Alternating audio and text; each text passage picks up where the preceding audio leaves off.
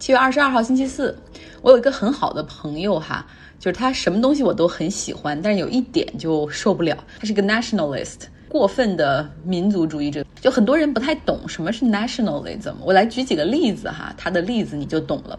比如说，我之前跟他说，我说你看河南大水好严重啊，看到地铁里的几个视频，我很难过。然后他就回复说，河南的大暴雨降水量是德国的三倍，河南才死了十二个人，而德国死了一百二十个人。他就是那种会从每一条时事的点评中，都一定要比较出我们国家要优于其他国家。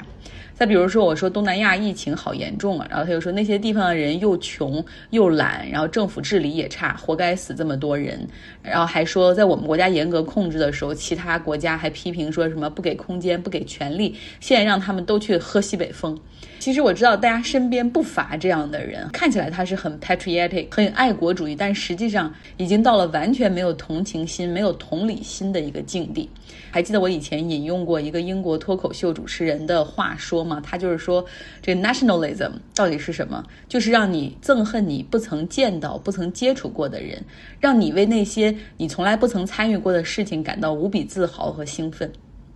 那大家身边可能或多或少都有这样的朋友或者家人哈，其实想改变他们真的很难，只希望哈听节目的你可以保持自身清醒，然后我们要保持这份同理心。好了，来说新闻。今天从以色列说起。美国有个冰激凌品牌叫 Ben and Jerry，他们是一个冰激凌连锁门店，就像 DQ 那样，他们有自己的门店，同时在商店里面也会卖他们的桶装冰激凌，是搞这种特许加盟连锁的那种形式。母公司是联合利华。它呢是一家很有个性的公司，不像传统商家完全不愿意去触动社会敏感话题。Ben Jerry 他们从来不放弃任何一个机会去表达自己的立场，比如说呼吁对抗气候变化，再比如说反对当时美国国内的种族歧视，然后呼吁社会公平正义等等。那现在他们在很敏感的哈地缘政治问题上也表达了立场，巴以问题。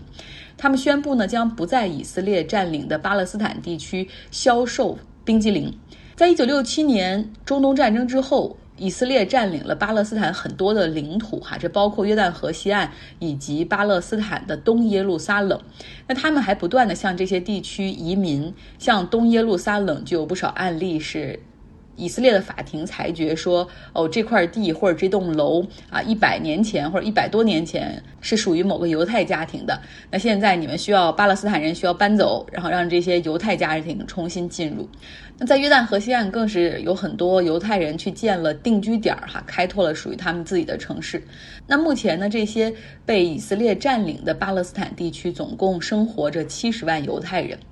国际社会一直认为以色列的占领哈是违反联合国安理会的规定的。不承认这是以色列的领土。那之前呢，像有商家，像 Airbnb，他没有考虑过这个问题。像在占领区的一些以色列人，他们做 Airbnb 的房东，就把这个房子标注地点是这个位置在于以色列，那发布出来。后来 Airbnb 也遭到了强烈的批评，哈，最终他们去修正政策，然后要求这些房东去改，必须说这是啊以色列占领的巴勒斯坦的领土。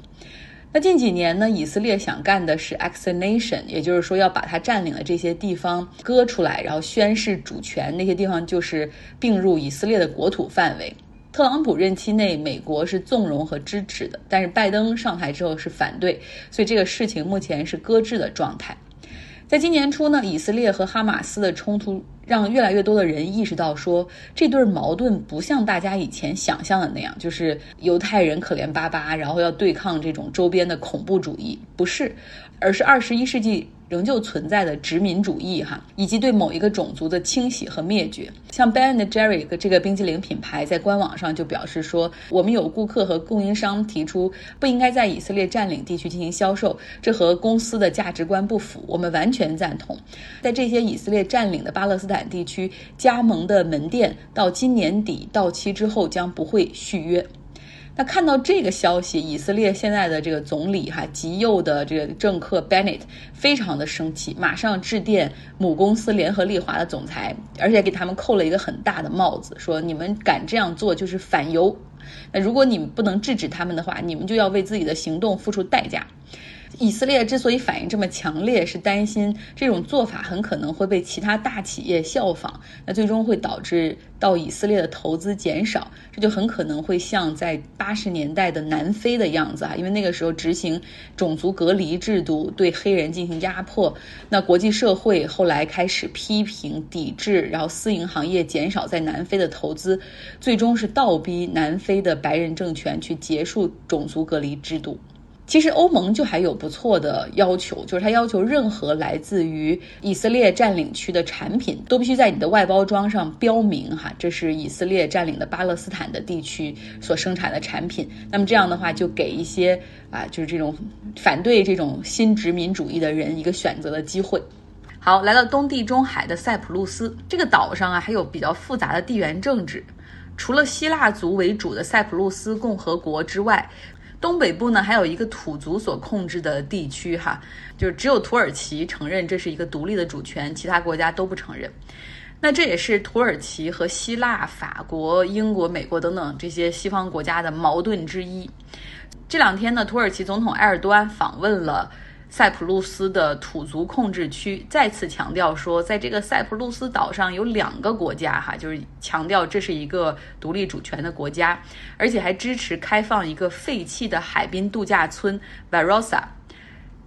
这个 Varosa 地区过去一直是希腊族所生活的地方。随着土耳其在一九七四年支持土族分离势力，那当地的一点七万名希腊族逃离家园。此后，这个地方一直是空无一人哈。然后，联合国方面也是一直呼吁说，把这个地方哈交给这个联合国代为托管。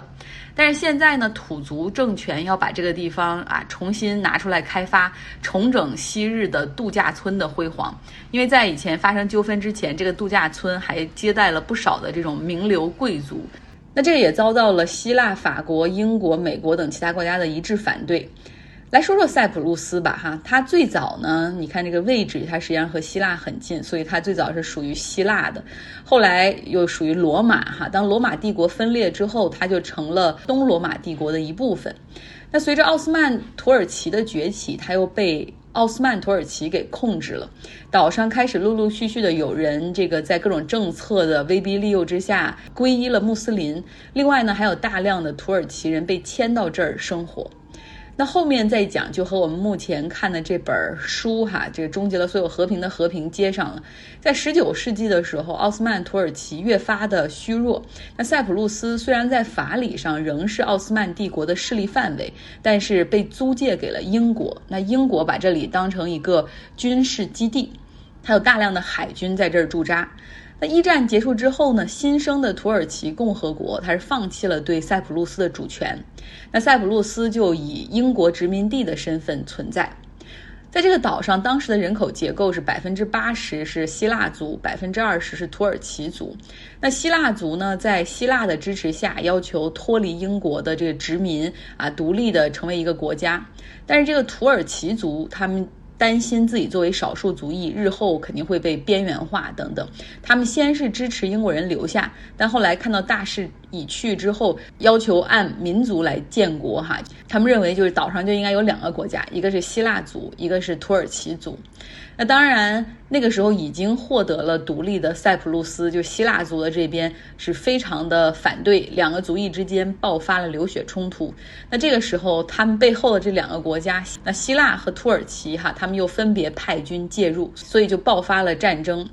最终呢，是百分之三十六的这个岛上的领土被土耳其占领。剩下的部分呢是希腊族，他们也搞了一次类似于南亚大陆上的以民族为依据的人口迁徙，五万的原本生活在南部的土耳其族迁到东北部，两万原本生活在北部的希腊族则迁到了南部，哈，所以就形成了现在的局面。那现在在这个岛上还有两个英国的军事基地，哈，在这个南北势力范围的中间呢，是属于联合国的 buffer zone，就生怕再会产生战争和交火。我刚来美国的时候，在一个公司实习，然后我的有一个同事，他就出生在塞浦路斯，在英国的这个军事基地。当时我还不太懂，说英国怎么会在塞浦路斯这个地方还有两个军事基地，而且塞浦路斯那么小的一个岛上，居然还有这样的一个争端，哈，至今都无法解决。说到这儿，正好哈，就来听一下我们关于终结所有和平的和平这本书读书俱乐部的一个讨论。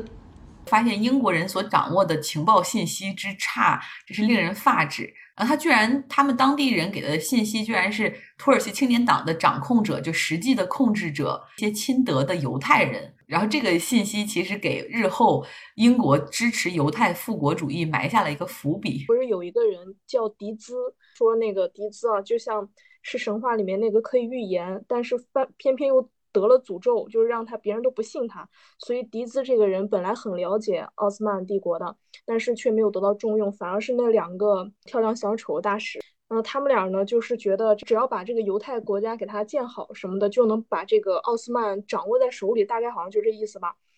嗯，总之就是他们总是向内阁去递一些错误的消息，而且偏偏内阁还信了。但你会发现在。这种过程中，真的有一些个人，他发挥着一些作用，然后真的可以足以改变，就是历史的一个一个走向。就是有一本书叫《人类群星闪耀时》，是这个奥地利的作者茨威格写的。他当时讲述的那种过程，就是讲了很多历史上的重大的事件，基本上就是把那种大事件，这个事件中极小的细节或者一个小人物放在这个天平的两端。然后他的那个观点就是说，小的事情啊，个人或者情节，真的会影响宏大的。历史走向，这我就发现，在这个事件中，真的是有这样的人，比如说提到那个土耳其青年党的陆军大臣恩维尔哈。一开始，土耳其青年党很有那种，他反倒掌握了大量的一个信息差，然后先是哄骗了德国，告诉他们我们会把那两艘舰给你们，然后让我们加入你们队吧，然后我们会参战的。但是他们那时候已经知道了，英国人是不会把。船给他们的了，然后哄骗了，然后还还哄骗德国给了他们两两百万的黄金，然后我在看到那个呃恩维尔在就是他想发动战争，然后想想那个跳入德国那个车的时候，那个我觉得特别搞笑。丘吉尔已经在十月三十一号下午下令要进攻土耳其了，但是当时他们英国舰队没有执行任务，然后那时候土耳其还。还一直以为没有撕破脸，还想给俄罗斯写道歉信。欧维尔在这道歉信上就是写一些侮辱性的挑衅的话，然后才逼的俄国沙皇去宣布对他们发动战争。然后一直到十一月五号，好像英国人才正式在他们的名单上宣布把奥斯曼土耳其帝国给放入到那个敌对的名单里面。这里面的时间差，我觉得信息差真的是太好玩了。当然，我觉得在以现代社会来说，如果要发动一个事情或一个战争或一个事件的话，已已经没有这个信息差了。互联网真的改变了整个世界。西方人，特别是英国人，因为当初英国经过工业大革命，嗯之后，这种经济实力和战争实力比较强大，但是他们就是一直有一种错觉，他们自认为阿拉伯人想要被欧洲人统治。我觉得书中有这句话。在这种错误信念的鼓舞下的话，呃，也就是说，西方人在这个中东问题上犯了太多的错误吧。英国呢，还有一个误解，就是说，他认为在埃及开罗那一片儿，那不是也是这个呃阿拉伯的世界吗？他们就认为，呃，既然这样的话，他就可以策划阿拉伯半岛的独立，因为他们有同一个信仰。但是他们的误判就在于，他们认为只要相信了有这个相信尊崇哈里发。呃，然后就能形成铁板一块。他忽视了这个伊斯兰教或者阿拉伯半岛内部它的林立的派系，他过高的估计了这个哈里发的这个影响力。这是英国他对当时的一个信息判断错误的另外一个方面吧。呃，还有一点，我就是觉着，如果搜集这个情报的话，嗯，英国人目前他们这种操作手段跟日本人比起来，的的确确是。一差了一个档位，为什么这样说呢？我觉得如果要真正的去搜集可靠的情报，像他们就是那种以顾问的形式，我今天跟这个谈谈，明天跟那个谈谈。呃，其实很多的情况下，如果要想搜集到情报的话，要么你是铁心扶持一部分代理人来一个内线来替你总结，要么就是怎么办呢？你真真正的你变成当地的人。一个最简单的，你看在甲午战争前夕。日本人对中国的情报的搜集，到他们后来庆祝胜利的时候，有一个人就是穿着那马褂，梳着辫子，说着流利的这个中中国话。当时很多认为他是中国人呢，其实他就是日本人嘛。所以搜集情报最有效的方式就是你变成对方的人，这样的话就去搜集情报可以了。而你始终以一个顾问的身份在那儿坐那儿跟这个谈谈，跟那个谈谈，可能顾问某些程度上人们就是想着忽悠这个顾问的。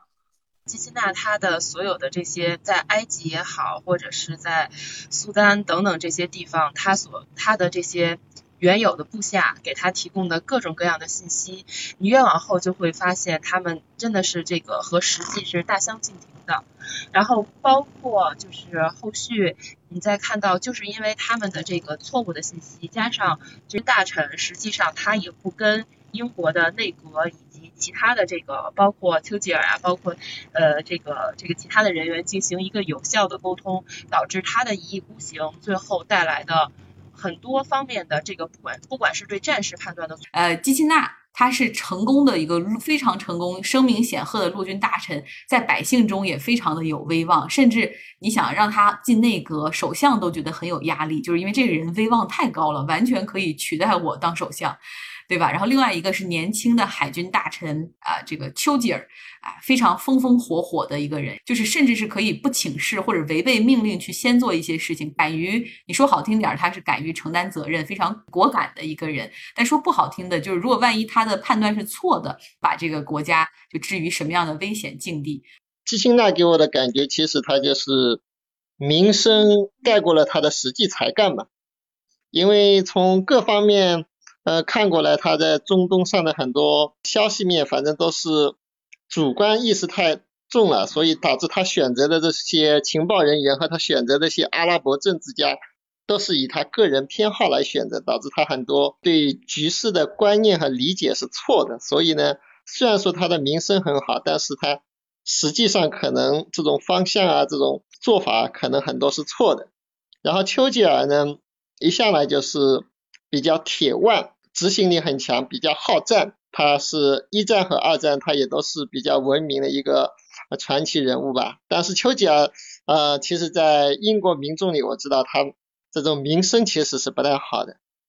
我觉得英国的首相的担心其实是很对的，也就是说，但是他很遗憾的一点就是说，他没有对丘吉尔还有这个，嗯，基辛纳他们某些方面的做法来进行一个限制。呃，这两个人怎么说呢？从某种程度上都不具备一个全局的战略眼光，而他们说出来的很多事情，这个内阁又都批准他们，这个就是特别遗憾的。你看打二战的时候，美国就不一样。虽然说美国真正的操盘手是那个他那个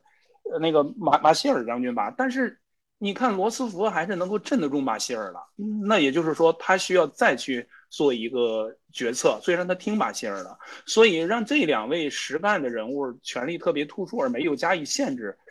确实是有一点遗憾。我觉得，而首相意识到了，他为什么不不来一手呢？在这个特别遗憾。尤其是看这个基辛纳，究竟为什么一个人他空降之后会经常任人唯亲？就基辛纳的这个故事就展展展现了这个，对吧？嗯，好的。好，结尾的部分我们要来听 Robert 来讲奥地利心理学家、精神分析的奠基人弗洛伊德。弗洛伊德究竟是一个怎样的人呢？他究竟是一个学术大师，还是一个学术骗子？弗洛伊德早就超越了精神分析。许多年来，尽管学者们抛弃了他理论中很多明显的荒谬的因素，他们还是向弗洛伊德对人类状况的不屈不挠的洞察力表示致敬。在大众的想象中，弗洛伊德已经从一个科学家变成为一个心灵诗人。诗人的特点是，他们无法被反驳，没有人会质疑诗乐园，问这是真的吗？弗洛伊德和他的概念现在已经转换成隐喻，成了金刚不坏之身。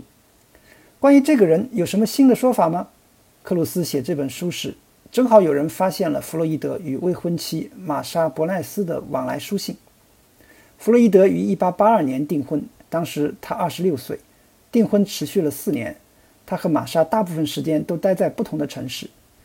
弗洛伊德几乎每天都给他写信，大约有一千五百封信留了下来。克鲁斯对大量的信件进行了研究。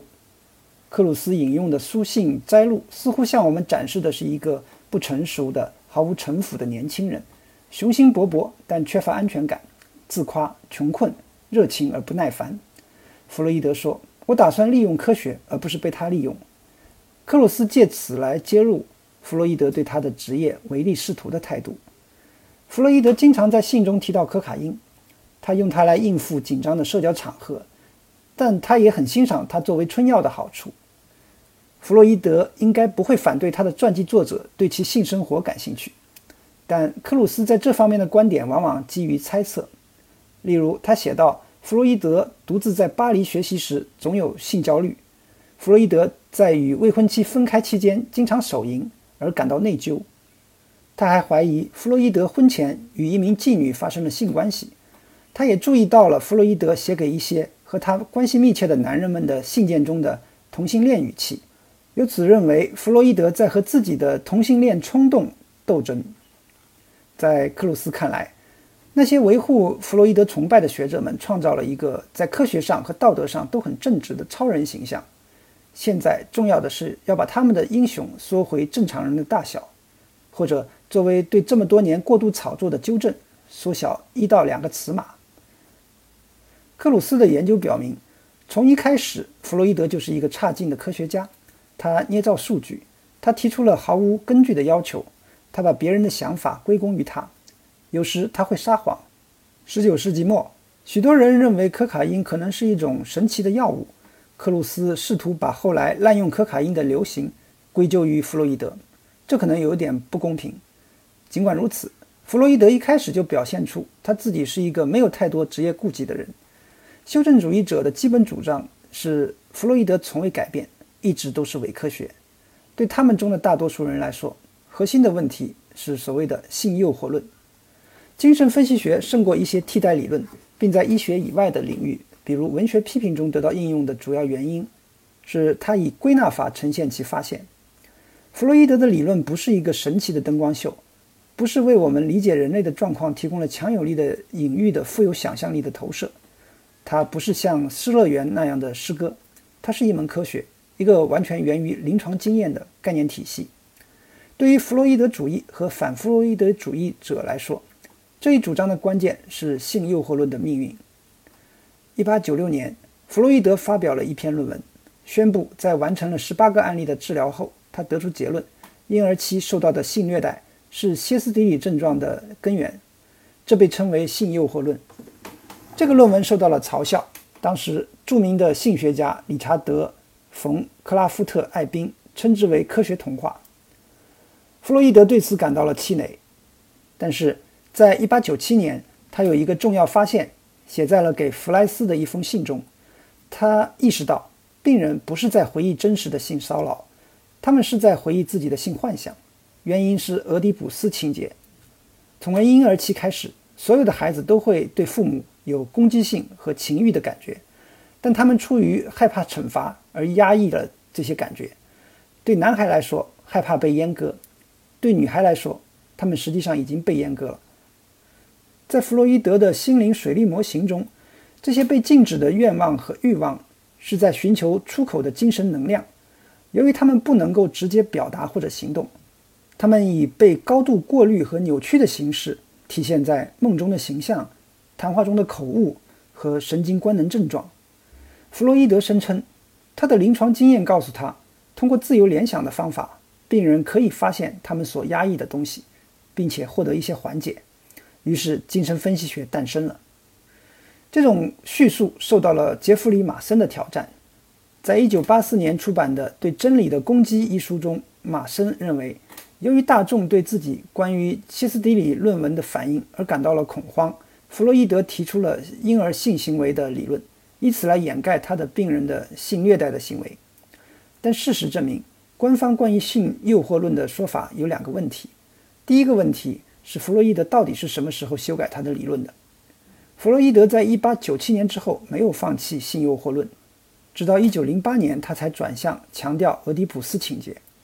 这是一个小问题。而根据修正主义者的说法，重要的问题是没有真实的案例证明。与弗洛伊德所说的相反，没有一个弗洛伊德后来的病人自发地告诉他他们受到了性骚扰。这十八个案例并不存在。也没有一个病人后来报告有恋母情节。弗洛伊德的一些病人知道他是痴迷于性心理研究，就拿出了他们觉得他想听的那种材料。还有一些人似乎是故意在跟他玩游戏。在另一些案例中，弗洛伊德缠着病人接受他的解释，而他们要么像老鼠人一样屈服，要么像朵拉一样放弃治疗。好，非常感谢 Robert，明天会带来这个系列的最后一集。那今天的节目就是这样，希望你有一个愉快的周四。